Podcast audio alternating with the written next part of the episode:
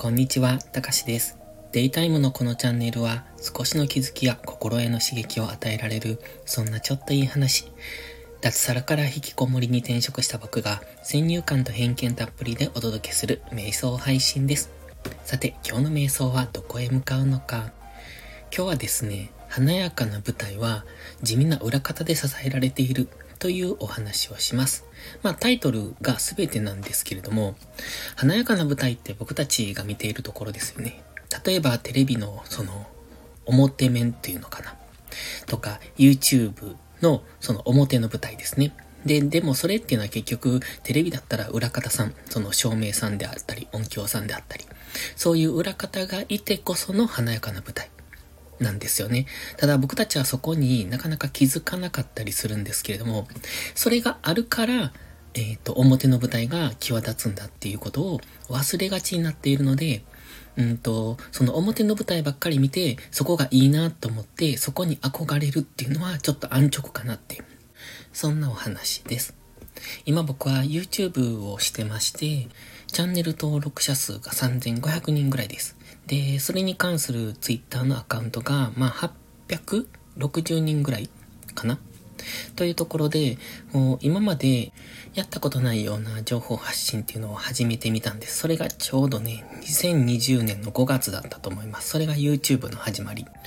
で、ちょうどその頃2020年って色々始めたんですよ。多分ですけど、2020年の2月ぐらいにブログを始めて、で、5月から YouTube を始めて、で、9月にスタイフを始めたんです。なんですが、その中でまあブログは途中で、え方針転換をしたので、その当時始めたブログっていうのはもう、えっ、ー、と、非表示にして残っていない、ん？削除したのかな？で、残っていないんですが、まあ、その代わりに、えっ、ー、と、ミニブログっていう形でノートの方で継続してるんですが、で、まあそういうことを始めてそこからコツコツコツコツと続けてきまして、ようやくここまでたどり着いたっていう感じですね。で、今朝、ツイッターでもちょっと、あの、投稿したんですけども、うんと、ツイートの、うんと、インプレッションが10万、あの、月、月ね、10万超えたなっていうのを書きました。で、今まで多分最近アナリティクスって全然見ていなかったんで気づかなかったんですが、ちょっと前まではその3万とか5万とかだったと思うんですね。まあちょっと前って言っても半年とか前なんですけど、そこから思うとかなり増えてきたなっていう印象です。まあツイートの内容に関しては改善点はまだまだあるんですが、まあそれでも、それなりにこう地道に努力をしてきた結果がそこに現れているのかなと。そしてフォロワーさんもじりじりと増えてきているというところで、まあ YouTube も少しずつ少しずつ増えてるんですよね。その一時のことを思うと、今はコンスタントに毎日ちょっとずつ、まあ数人ずつ増えているのが現状ですね。で、それもやっぱりこう地味な努力をしてきた結果だからだなって思うんです。ただ僕らってね、えっ、ー、と、やっぱり目につくのは、その華やかな舞台なんですよね。で、僕も販売員していて、それは言われたことがあるんですよ。で、新入社員で入って一番に配属されたのが、まあ、店、あの、販売員希望で入ったので、店に配属されてるんですけど、そこが一番華やかな舞台なんやでって言われました。で、その後、うんと、本社というか工場の方に、えっ、と、移動することになって、その物流関係を担当してたんですが、そうなるとね、そのお店にいるときはお客さんと、え、直接接するので、やっぱり一番身近にそのお客さんの言葉、その、まあ、苦情も近いですけど、感謝の言葉っていうのも一番身近にあったんですよ。それが華やかって言われるところなんですけど、その、えっと、お客さんと一番接するので、当然感謝の言葉を述べられる。で、それが、うん、販売員としてはモチベーションなんですよね。その美味しかったよとか、接客良かったよとか、あなたがいるからまた来ようと思うんだみたいなことを言ってもらえるとね、すごい嬉しいんですよ。でも、そこから僕はその裏方の方に今度移動になったので、お客さんとは全く接することはなくなったんですが、まあ、ある意味、えっ、と、プレッシャーもなくなったとも言えたんですね。で、お客さんに見られてるっていうのはかなりのプレッシャーなので、もちろんいい面もあるんですが、えっ、と、それなりの、まあ、ストレスやプレッシャーを抱えながらの仕事だったので、その裏方になったことで、そういうところがすごく、あの、精神面で楽でしたね。ただ、逆に言うと、今度は華やかさが欠けてしまったので、嬉しさとか、その、やりがいっていうのかな。その、やりがいっていうのはその、なんていうのかな。最初お客さんにの手に渡ってそこからの気持ちっていうのが直接届かないところにいるっていう意味でのやりがいがかなり減りました。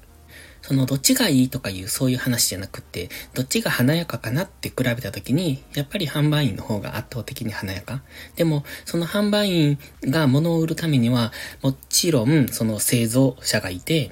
それを運んでくれる人がいるみたいな。まあもちろん仕入れを知っている、くれる人たちもいるし、たくさんの裏方がいた中の本当に先端の方での華やかな舞台だっていうことを忘れてはいけないなって思うんですね。で、話戻るんですけど、YouTuber とか、その華やかな舞台に立たれてる方、それから、えっ、ー、と、これだけ稼ぎました、みたいな、そんな感じの人たちも、あの、見た目は華やかですけれども、結局、裏ではかなり地味な努力をされているんだなっていう、そこにも目を向けないといけない。そこは、基本的には表には出てこないところなんですけど、それがあるから、その最終的に結果として華やかなところがあるっていうだけで、おそらく9割は努力と地味な作業をされて、最後の1割で華やかさがあるっていう、そんな感じだと思います。で、今僕もその YouTuber をしたり、ブログとか、その Twitter とかもしてて、それなりに最近ね、どんどん伸びてきてるんですよ。その伸び方っていうのが、こう、なんていうのかな、比例のグラフで右肩上がりというのじゃなくて、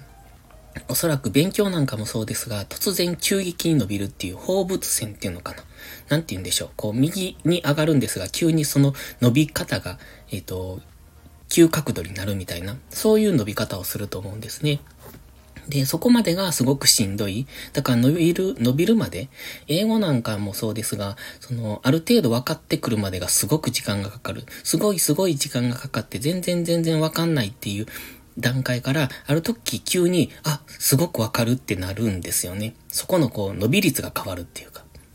そんな感じだと思うんですよ。今ちょうどその局面ぐらいに来ているのかなっていう気がしてまして、だから Twitter とか、その YouTube も、ブログも、その日々地味に地味にやってて、地味に伸びているんですけれども、そのいろんな意味で今転換期に来てるなっていう感じがします。で、振り返った時に、すごく地味だったなって自分のやっていることは。で、これからもその地味なことを続けていくんですけど、それは華やかな一瞬の舞台を得るため、別に華やかな舞台を得たいわけじゃないですけど、目指しているところはやっぱそうですよね。例えば、たくさんのフォロワーさんについてもらえるとか、まあ、そこから先の目的があるんですが、まずはフォロワーさんが増えてほしいとか、その自分のファンを増やしたいだとか、まあ、そういう感覚で、え地味に地味に続けた結果、えっと、その舞台っていうのが最終的に用意されているんだろうなっていうところで、今回はそんなことをちょっと思ったので、こんなダラダラと8分も喋ってしまったんですが、お話ししてみました。なので、まあ成功したいとか、うん、いい思いしたいとか、いろいろあると思うんですが、結局は毎日の地味な作業の中に、うん、それは、えっ、ー、と、生まれてくる。それしかないなって思って、えっ、ー、と、今日、今日も頑張った。そして明日からも地味に続けていこうと思いました。それでは509回、今日もありがとうございました。